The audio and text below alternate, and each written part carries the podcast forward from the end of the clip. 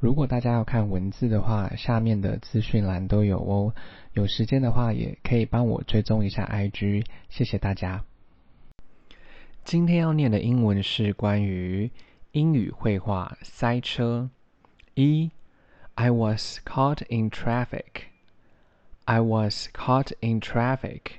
我正在塞车。Traffic 塞车，交通流量。二。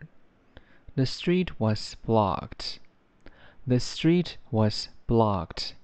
这条街被封锁。Block 封锁。三 Traffic was so heavy.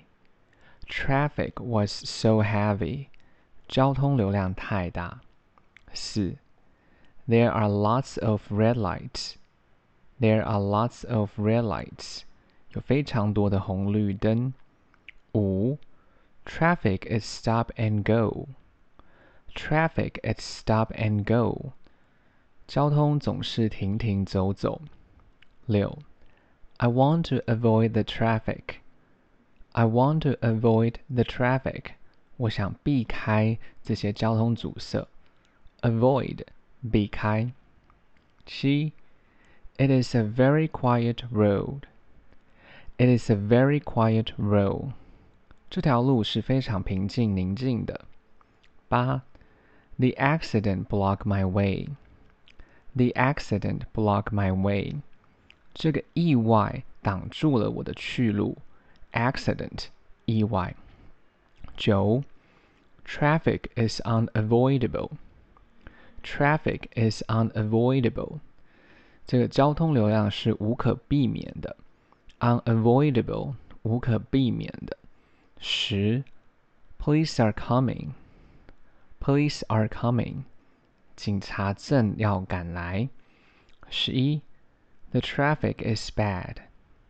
The traffic is bad. 目前交通不太好。十二，Do you know where I can park my car? Do you know where I can park my car? 你知道我可以把车停在哪里吗？十三。 Where is the parking lot? Where is the parking lot? 停车场在哪里？十四。This is a U-turn. This is a U-turn. 前面是一个 U 字形回转。十五。Traffic rules are strict here. Traffic rules are strict here. 这里的交通法规非常严格。Strict 严格的。 如果大家有时间的话，再帮我评价五颗星，谢谢收听。